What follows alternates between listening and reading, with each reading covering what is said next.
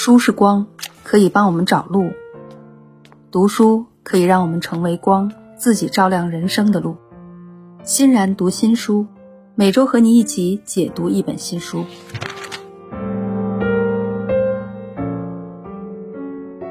大家好，欢迎继续来到欣然读新书。今天呢，和你分享的这本书叫《单身社会》。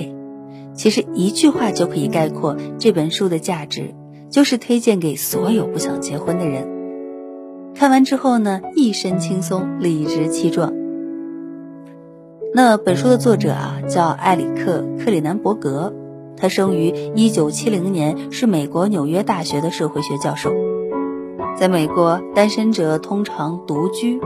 那书的英文名呢，也叫《Going Solo》。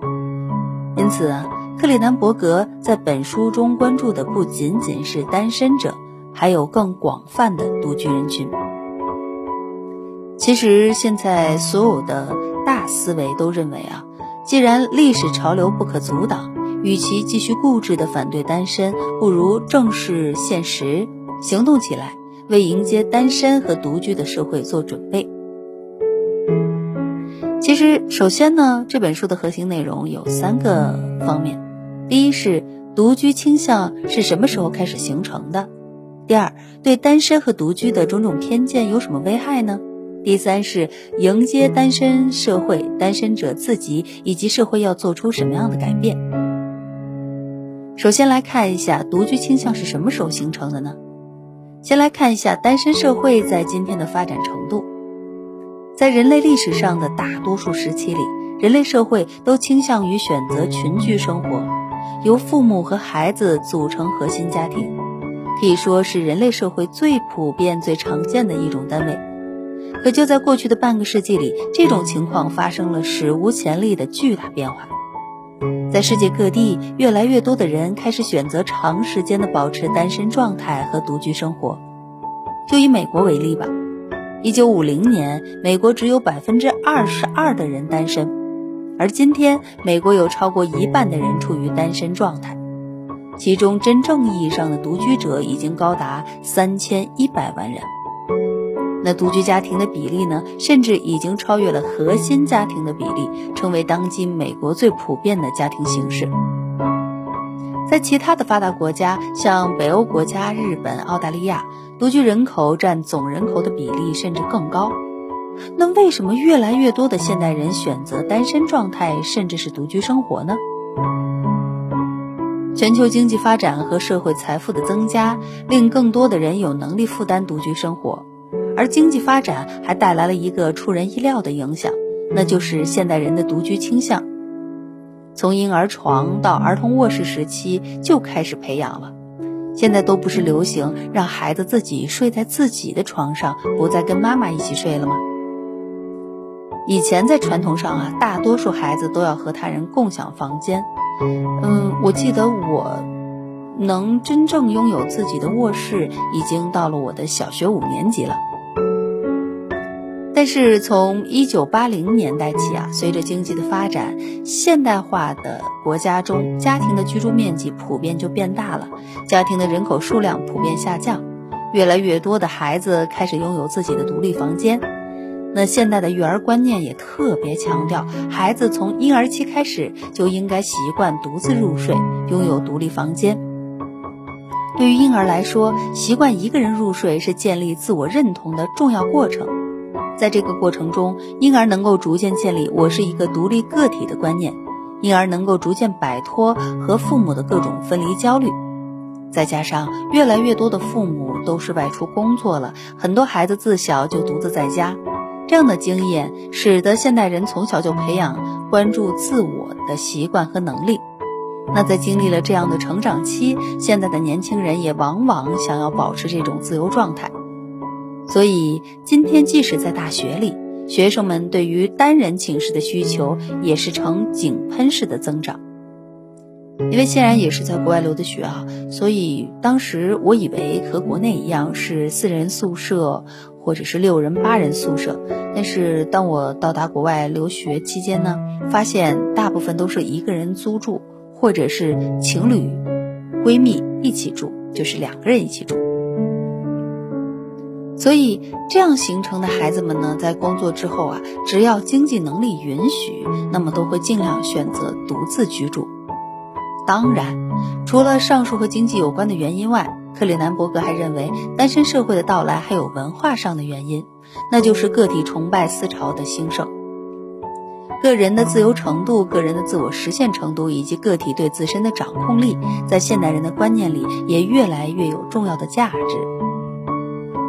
紧接着，克里南伯格还针对单身和独居的各种传统偏见，发起了更为直接的反驳，也就是这本书里他非常非常有趣的观点之一。那对单身和独居生活的种种偏见会带来什么危害呢？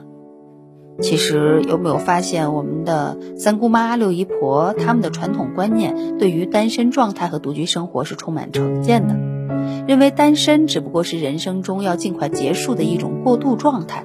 而独居就基本上属于离群所居了。他们认为时间长了必然会导致严重的生理和心理问题。这类观念啊随处可见。那不婚的人呢，即使是与身患癌症或者身处贫穷的已婚人相比，男性的寿命呢，他们觉得要短十年，而女性则要短的更多。关于这些充满成见的传统言论，克雷南伯格用了整整七年时间，深度探访了三百多位不同年龄和阶层的单身人士，进而提出了坚定的挑战。他不同意传统的意见。首先，有充分的证据证明，决定孤独感的并不是人际交往的数量，而是质量。从未结过婚的人们和正处于婚姻中的人们相比，几乎是一样幸福快乐的。而且他们甚至比那些丧偶式婚姻，或者是真正丧偶或者离婚的人更加快乐，更不寂寞。可以说，只有那些身处糟糕婚姻关系中的人，才是面临最大健康风险的人群。其次，所有关于婚姻有益、独居有害的文章，在统计学方法上有严重的缺陷。在今天这个媒体无处不在、人与人高度紧密联系的社会中，独居生活不仅可以让人们更好地了解自己，同时呢，也更懂得享受来自他人的陪伴，认知生命的意义和目的。那么，对于单身和独居生活的成见有什么危害？克里南伯格认为，这些成见会影响社会的发展进程。比如，很多城市空间并不适合单身社会的需求。比如，适合单身者居住的公寓数量太少，周边安全性不够，配套服务设施也不健全，等等等等。这种情况如果不改变，会拖累整个城市的发展速度。那这就进入第三个问题了：迎接单身社会，单身者自己以及社会要做出什么样的改变呢？单身社会来了，作为个人应该做点什么，而整个社会又应该做点什么呢？首先。对于个人，克里南伯格的观点，简而言之就是单身社会人。那做单身社会人的第一步，就是建立家人式的朋友圈。单身和独居绝不是离群所居，恰恰相反，健康的单身生活意味着你应该在社交上付出更多的努力。单身者和独居者不应该局限于以谈恋爱为目的的聚会，而应该致力于一种更为社会化的日常生活方式。积极为自己建立起一个家人式的朋友圈，这对于单身者和独居者非常有价值。这个家人式的朋友圈可以包括关心你的家人和密友，也可以是包括其他和你一样的单身者和独居者的群体，还可以包括一些你所感兴趣的社会团体的组织者和参与者。总之，这个朋友圈可以在平时让你保持充分的社会生活。更重要的是，它在你有需要的时候，比如生病的时候，为你提供支持和帮助。当然，它也可以能够让你感觉到被需要和被接纳。做社会人的第二步是构建对单身的文化认同。认同是一个人对于自己是谁、具有哪些本质特质的理解。而文化认同就是对自我文化特征的确认。在社会学的视野中，文化认同的问题对每个人都至关重要，因为它有助于理解我们的自身、我们与他人以及我们与这个世界之间的关联。那建立起对单身文化认同也是如此，帮助单身者担当接受和享受单身生活。许多独居的单身者在个人和公共生活中都有可能遭遇不平等的待遇。比如有急事的时候，单身的人总是被加班的首选，尤其是单身女性。那在购房的时候，也更难获得银行的贷款。单身的人甚至在很多以家庭为单位的社交活动中也受到排斥。因此，越来越多的单身者决定走到一起。一方面以一个群体的形象去面对外界的压力，另一方面增强非单身人群对单身独居群体的认知。克里南伯格呢特别介绍了瑞典的先进经验，因为瑞典啊是全球独居比例最高的国家，高达百分之四十七的家庭都是独居家庭，而瑞典人恰恰是最为社会化的现代公民。早在一九三零年代。瑞典政府就开始建造适合独居者居住的集体单身住宅，而今天在瑞典的单身公寓中，已经发展出了图书室、电脑室、洗衣房、木工房、健身房、桑拿浴室、兴趣小组活动室、公共花园等更加丰富的公共空间。所以，美国社会学家大卫·波普诺就指出。瑞典人啊，其实并不缺乏亲密的社交关系，只是他们的社交接触都发生在家庭环境之外而已。其次，在性别方面，国家和社会应该建立服务单身女性需求的福利制度。还是以瑞典举个例子吧，在瑞典，如果单身女性打算独自生育一个孩子，那么国家和雇主会为她提供十六个月的带薪育儿假。由政府资助的育儿设施和优质的公共医疗服务等，而在瑞典的单身公寓中，也通常都有为单身妈妈准备的托儿所。那最后呢，在针对老年独居者的特殊需求方面，国家和社会也应该建立专门的社会服务体系和福利制度。这方面啊，纽约的做法值得借鉴。在纽约，几乎每个街区都有一个老年中心，负责为老年人提供午餐和送餐服务，组织各种适合老年人的社会活动。有时候下雨或者打雷的糟糕天气呢，纽约的应急管理办公室会针对老人们采取特别的询问和照护措施。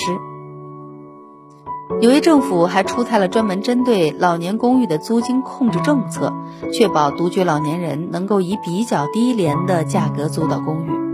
而在不久的将来，借助互联网和人工智能，独居的老人应该能够享受到更多更便捷的独居服务。总之，独居生活的兴起对于社会而言是具有革新力量的，它与当今的每个人都密切相关。它改变了人对自身以及人类最亲密的关系的理解，它影响着城市的建造方式和经济的变革方式，它甚至改变了人们成年养老甚至去世的方式。